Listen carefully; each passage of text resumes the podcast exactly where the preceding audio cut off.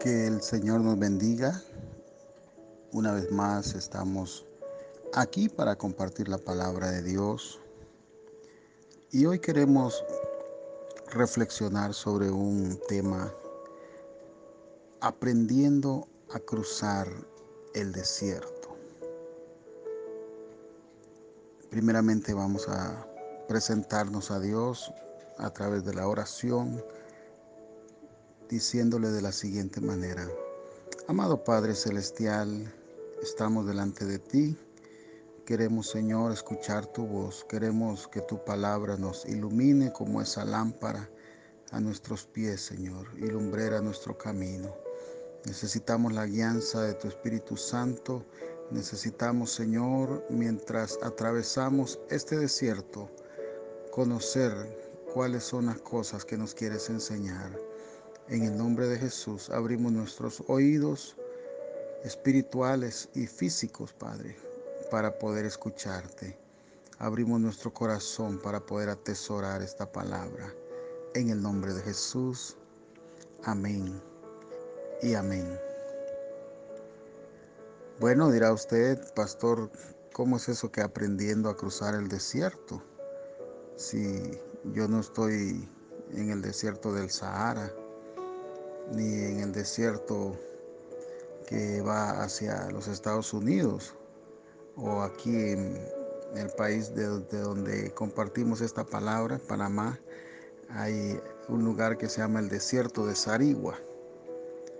Bueno, ciertamente hay gente que ha atravesado esos desiertos y algunos han llegado, otros han quedado a medio camino.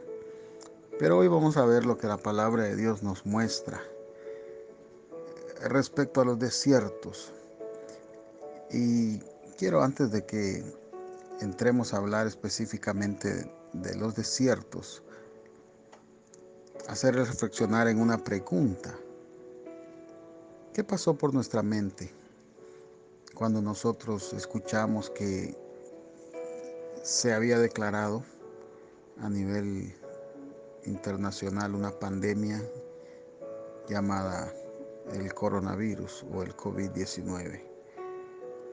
Y que de un momento a otro la vida eh, nos iba a cambiar sin darnos cuenta. Primero escuchábamos y mirábamos las noticias de allá, de China, de allá de Italia, de España, pero decíamos, bueno, eso es por allá. Sin embargo, más pronto que tarde.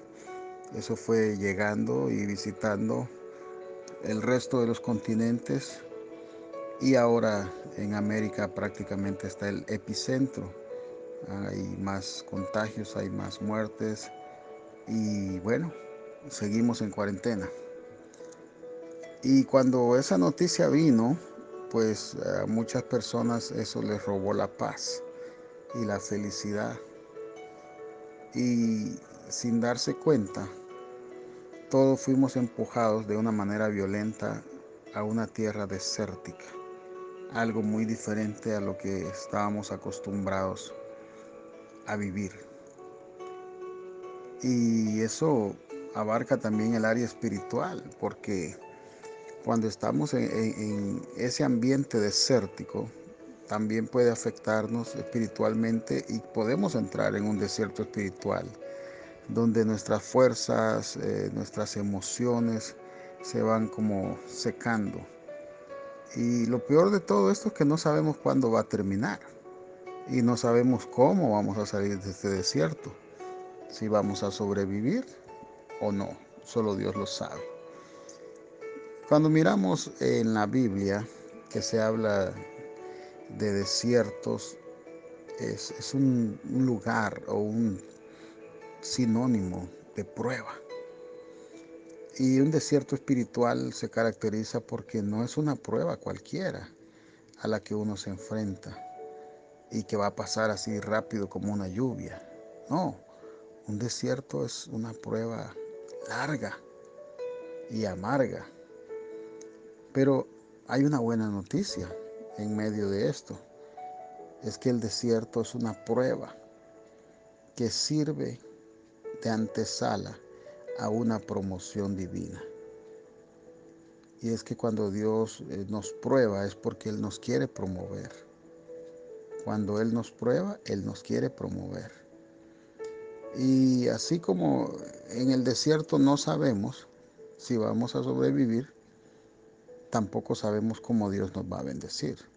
Porque la mayoría de, casos posiblemente no habíamos estado en un desierto de esta naturaleza. Pero el desierto, cualquiera que sea, eh, ponemos el ejemplo pues del COVID-19, porque es algo que todos estamos atravesando. Eh, algunos pues eh, limitados en algunas cosas, en su cambio de vida, y otros incluso pues que han sido directamente infectados y, y han sentido en carne propia este virus letal. Pero el desierto no es el destino, no es el destino final, es un proceso, es un proceso que Dios permite. Su duración es temporal, pero hay enseñanzas que Dios nos quiere dar, que podemos aprender y esas enseñanzas nos van a servir para la eternidad, no solamente aquí. Y quiero rápidamente que vayamos a, ver cuáles son esas enseñanzas o lecciones que podemos aprender mientras cruzamos el desierto. Y vamos a mencionar cuatro. La primera será la transformación, la segunda será la oración, la tercera es que pone al descubierto nuestros verdaderos amigos y la cuarta es la revelación. Vamos a ir viendo una por una. Comencemos con la transformación. El desierto es un terreno fértil para la transformación. Hablamos en otras meditaciones anteriores eh, acerca de eh, la cuarentena de Jesús, la primera en el desierto, cuando estuvo 40 días de ayuno y luego hablamos de la segunda cuarentena de Jesús, que fueron los 40 días después de haber resucitado. Y ahí pues eh, claro que Jesús fue transformado, su cuerpo, ¿verdad? Su cuerpo físico fue transformado tal como será el cuerpo nuestro en el día del arrebatamiento de la iglesia, que dice 1 Tesalonicenses 4, 16 en adelante, o ¿verdad? Si hemos eh, para ese momento muerto físicamente, vamos a ser resucitados, dice la palabra, y seremos transformados.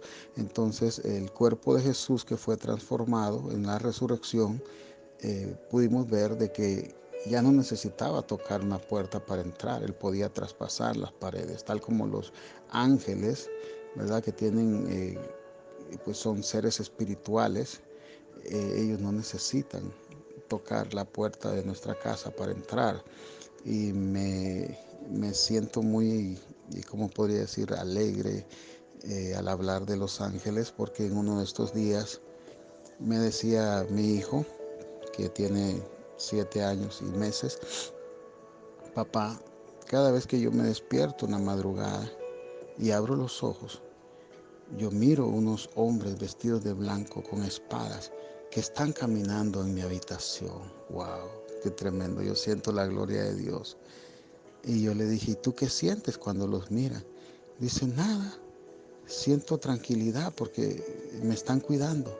Y yo le digo, claro, ¿te acuerdas que cuando oramos nosotros le pedimos a Dios que sus ángeles te cuiden?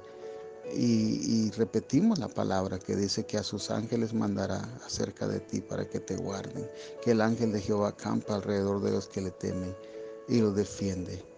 Qué lindo, entonces el cuerpo de Jesús fue transformado y también pues estuvimos viendo en ese tema de la segunda cuarentena, si no lo ha escuchado, yo le invito a, a poder escuchar el, el audio del podcast que está en el sitio donde estamos colocando todas estas reflexiones donde los discípulos de Jesús que habían estado prácticamente durante el tiempo que Jesús estuvo en su ministerio en la tierra, aproximadamente tres años o tres años y medio, caminando con Jesús, viendo eh, su poder, sus milagros, escuchando las enseñanzas, pero a la hora de la prueba, a la hora del desierto, lo primero que hicieron fue salir huyendo.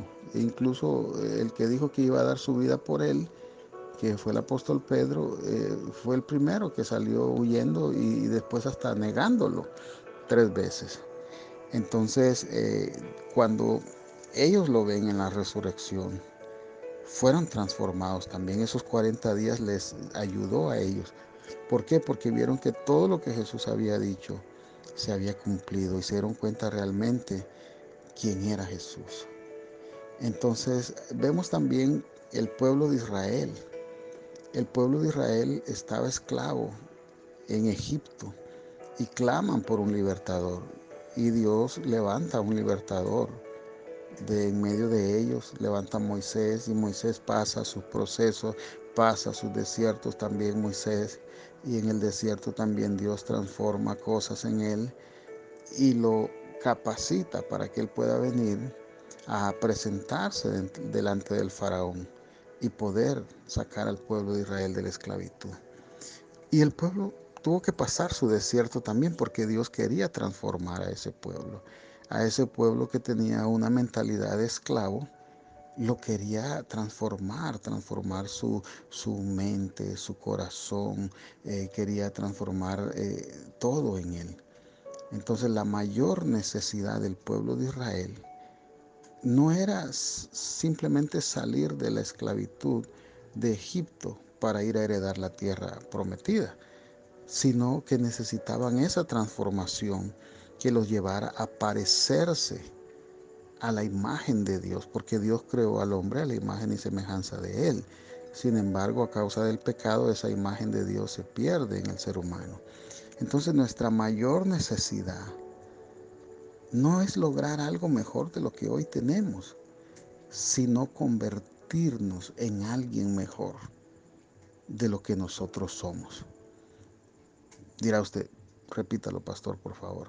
Nuestra mayor necesidad no es lograr algo mejor de lo que tenemos, sino convertirnos en alguien mejor de lo que somos. A eso se llama transformación.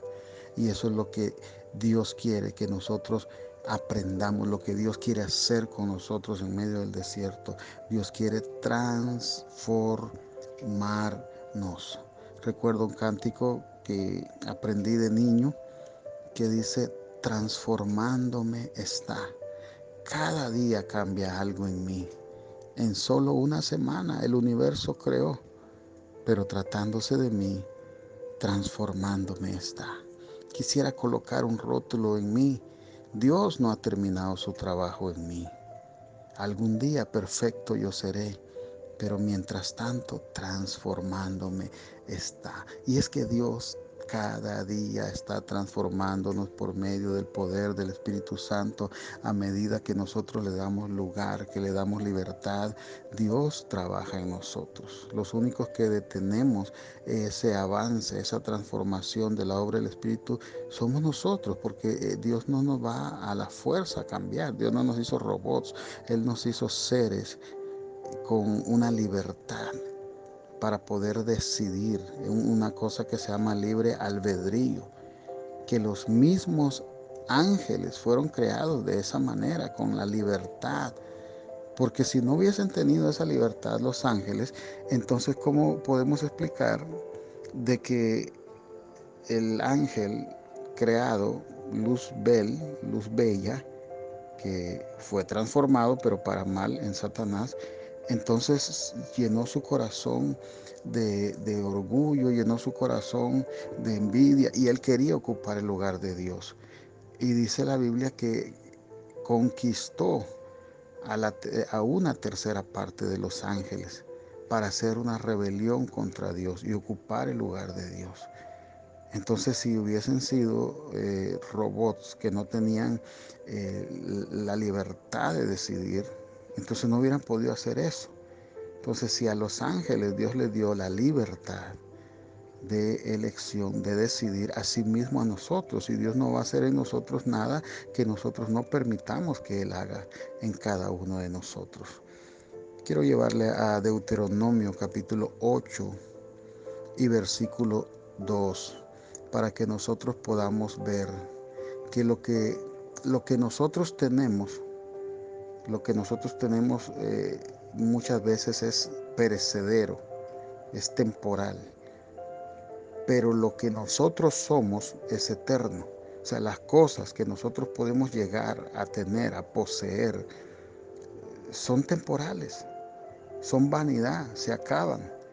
Pero lo que nosotros lleguemos a ser, eso es eterno. Por eso es necesaria esa transformación en cada uno de nosotros. Deuteronomio 8.2 dice, recuerda cómo el Señor tu Dios te guió por el desierto durante 40 años, donde te humilló y te puso a prueba para revelar tu carácter. Y es que en el desierto es donde nuestro carácter queda al descubierto. El pueblo de Israel eh, tenía mucha queja, muchos rumores, mucha murmuración, mucha rebelión, mucha idolatría. Y en el desierto eso fue lo que ellos sacaron, porque eso es lo que ellos eran allá en Egipto. Ellos se quejaban del trabajo, ellos se quejaban de esto, se quejaban de lo otro y ahí estaban siempre rumorando, chismeando y, querían también rebelarse, pero no se atrevían a hacerlo. ¿Por qué? Porque les pusieron látigo encima de ellos. Y entonces la idolatría, la adoración a otras cosas que no son Dios, ellos la veían en Egipto y ellos aprendieron practicarla. Y eso fue lo que sacaron en el desierto. Todo lo que había en su corazón. Por eso dice, te puso a prueba para revelar tu carácter. Ahora mismo se está revelando nuestro verdadero carácter. En el encierro, en la cuarentena, entonces se ve quién de verdad es una persona que ama a su familia, una persona que ama a Dios. Hay muchas personas, como dijimos, que se han hasta quitado la vida. Hay personas que este, están viendo cómo se divorcian. Hay personas que pasan con una violencia intrafamiliar. ¿Por qué? Porque eso es lo que tienen dentro. El pueblo de Israel se quejaba mucho porque eso es lo que ellos tenían adentro. Pero a pesar de eso, Dios tuvo misericordia de ellos y Dios siempre los sostuvo, Dios siempre les dio de comer, les dio maná, pero también del maná se cansaron. Y no solo se cansaban del maná, que era la comida que Dios les daba, sino que también eh, se quejaban porque no había agua y Dios les dio agua. Y si no, entonces se quejaban de que querían comer carne. Eh, si Moisés subía al monte a hablar con Dios, se quejaban de que Moisés se tardaba. Si veían enemigos, se quejaban también. Y de los gigantes que, que miraron los espías. Y todo era quejarse, y todo era quejarse. Entonces tenemos que tener mucho cuidado, porque las quejas son declaraciones de inconformidad y, cuando esa queja es contra Dios, y cuidado, porque mucha gente en este tiempo se ha quejado contra Dios. Y es tiempo de arrepentirse y pedirle perdón a Dios.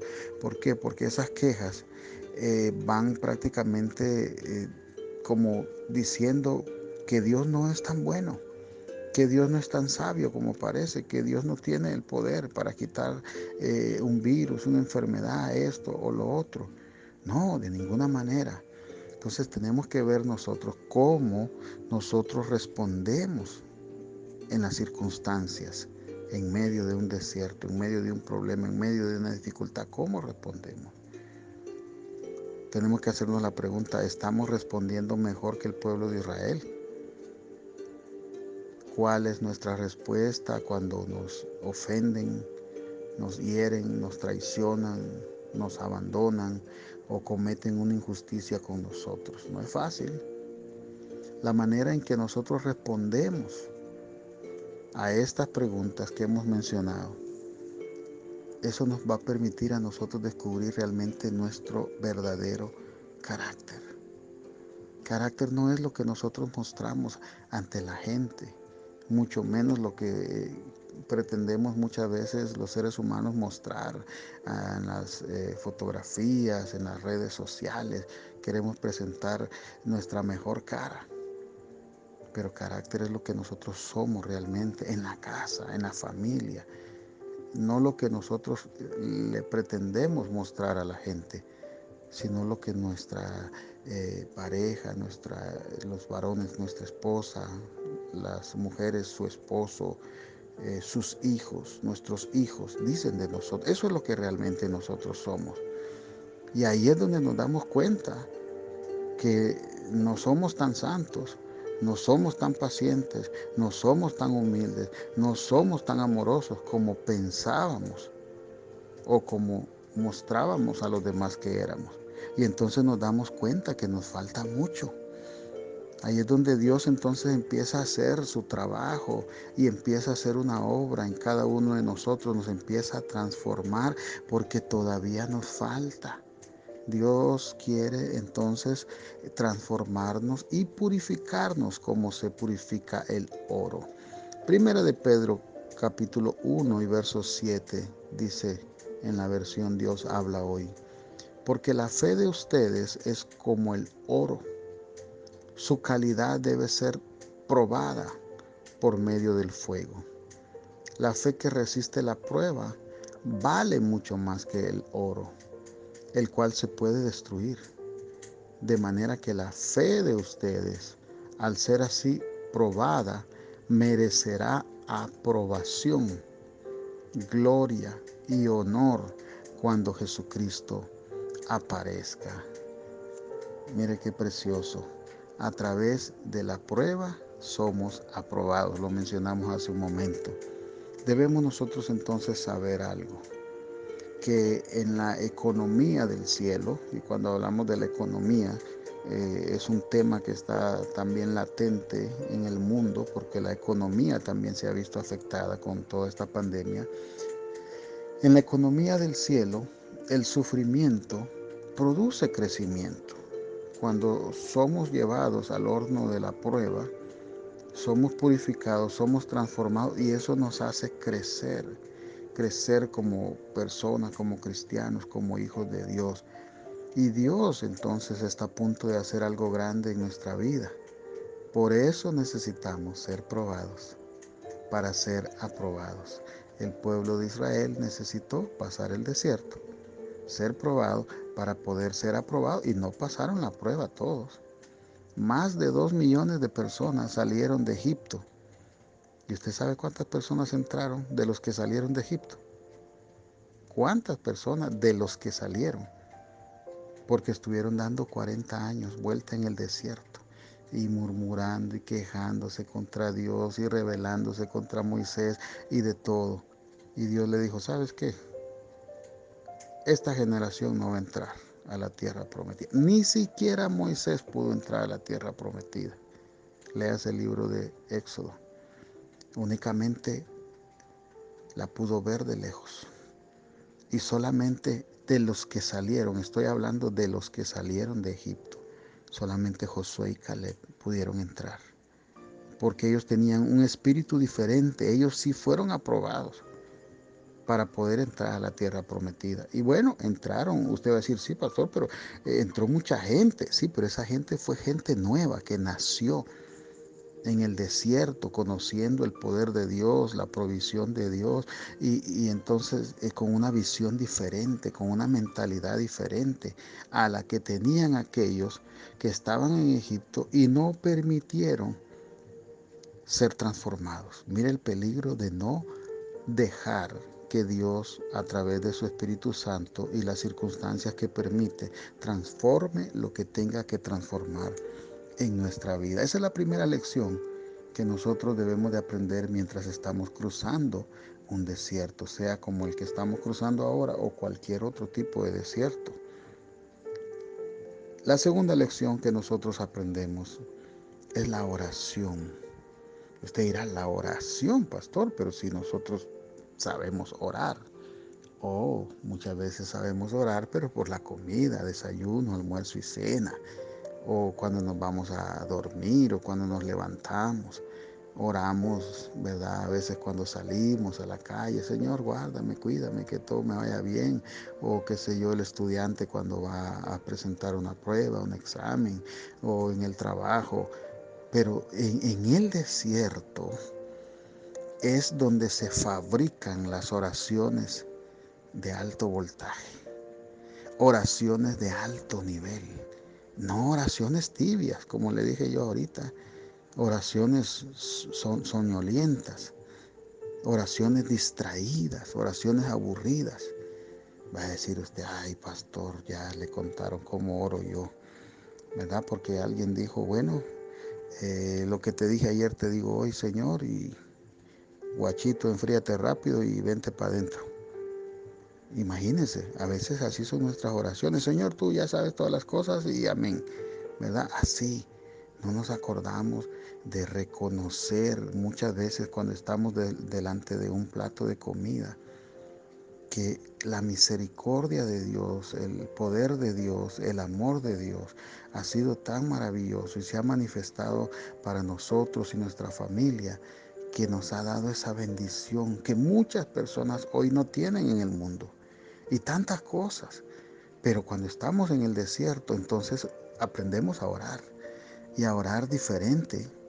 El pueblo de Israel se quejaba, Moisés estaba cansado de eso, pero mientras el pueblo de Israel se quejaba, Moisés se quebrantaba delante de Dios en oración, porque en una ocasión Dios le dijo, mira, si quieres yo mato a este pueblo ya aquí en el desierto y, te, hago otro pueblo, no te preocupes. Y le dijo Moisés, no, no, no, no. Le dijo, no los mates, porque entonces van a decir que los sacaste de allá de Egipto para matarlos en el desierto. Moisés entonces, eh, su oración fue intercesora a favor del pueblo de Israel. En el desierto tenemos dos opciones. O nos quejamos de la situación o nos quebrantamos en oración. Y yo les recomiendo la segunda.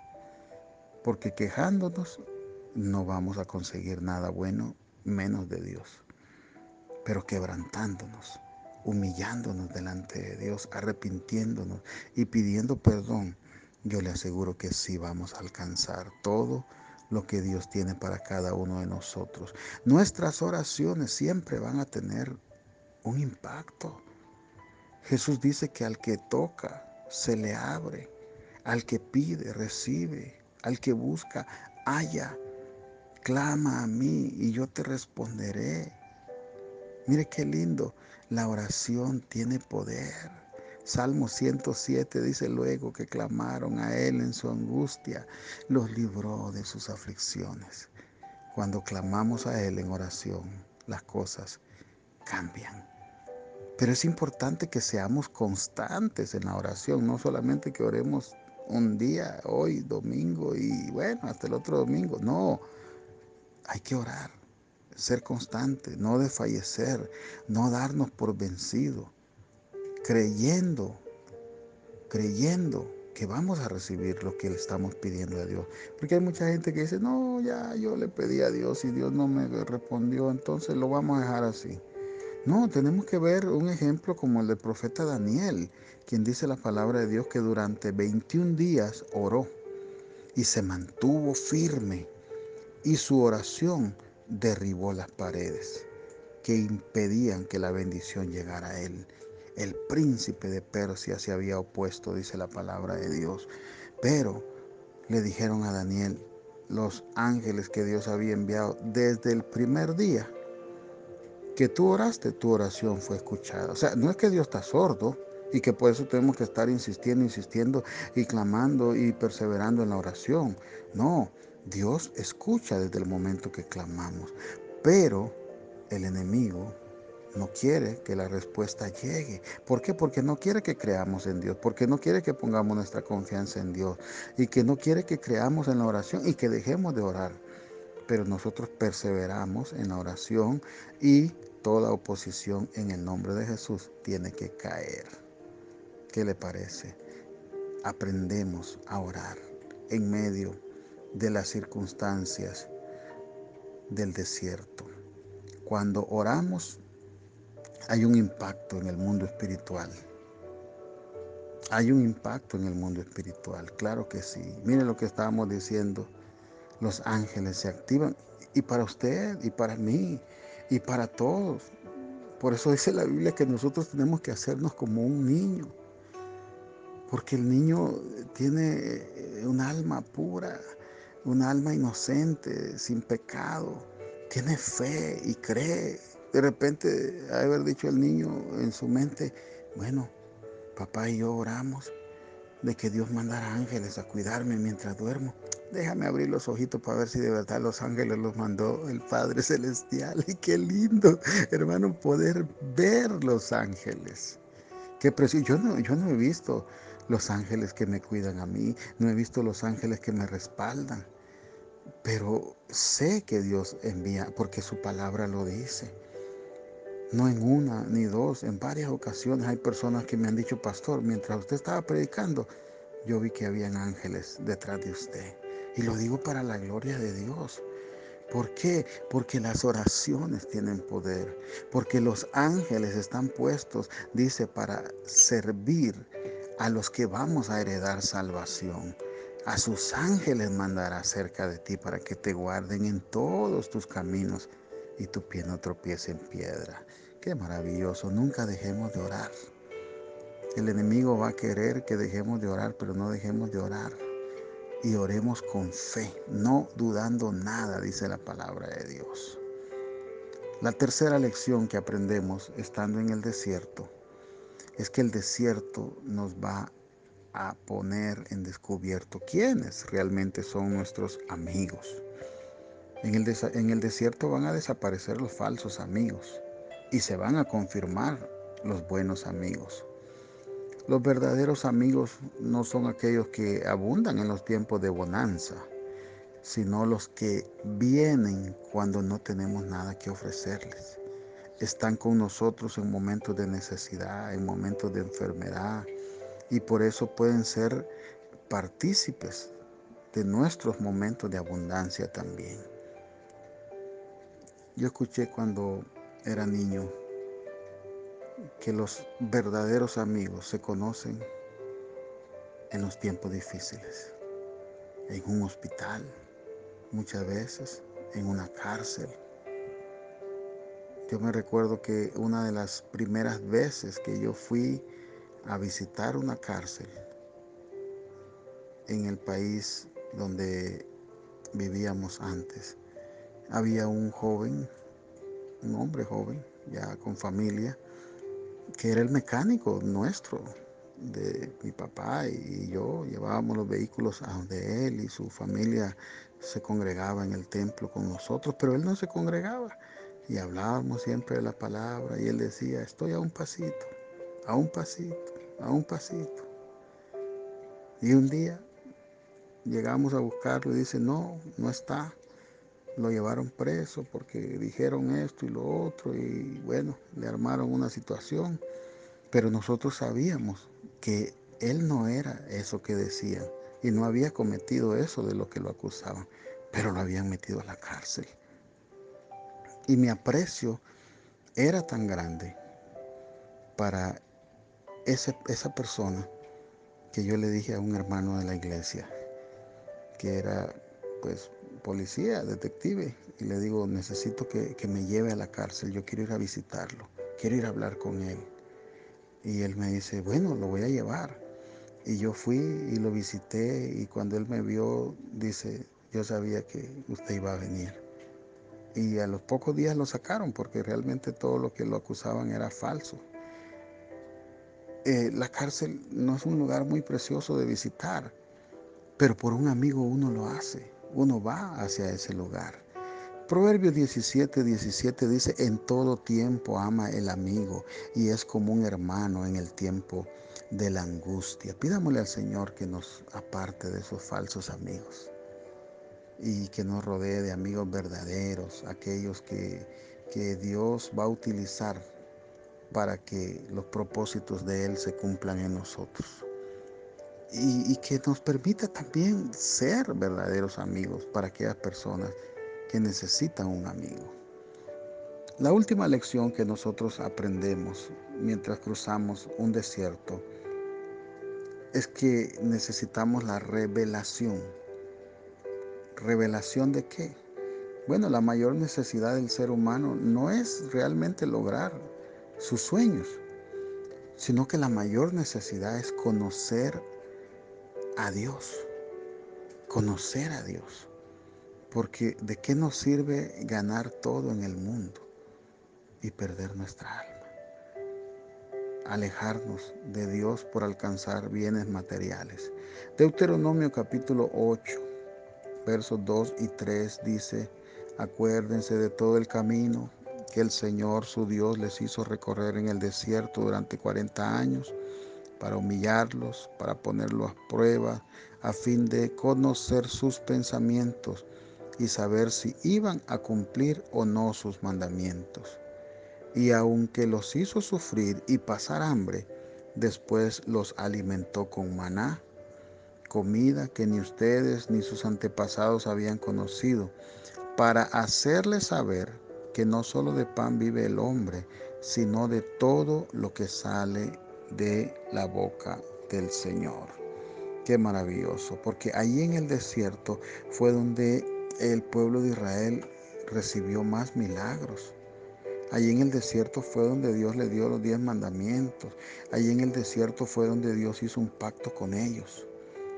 Y el profeta Oseas lo dice de esta manera, capítulo 2 y verso 14. Yo la voy a enamorar, la llevaré al desierto y hablaré al corazón. Y yo no tengo ni la menor duda de que en medio de esta situación que estamos viviendo, Dios está hablando a su corazón.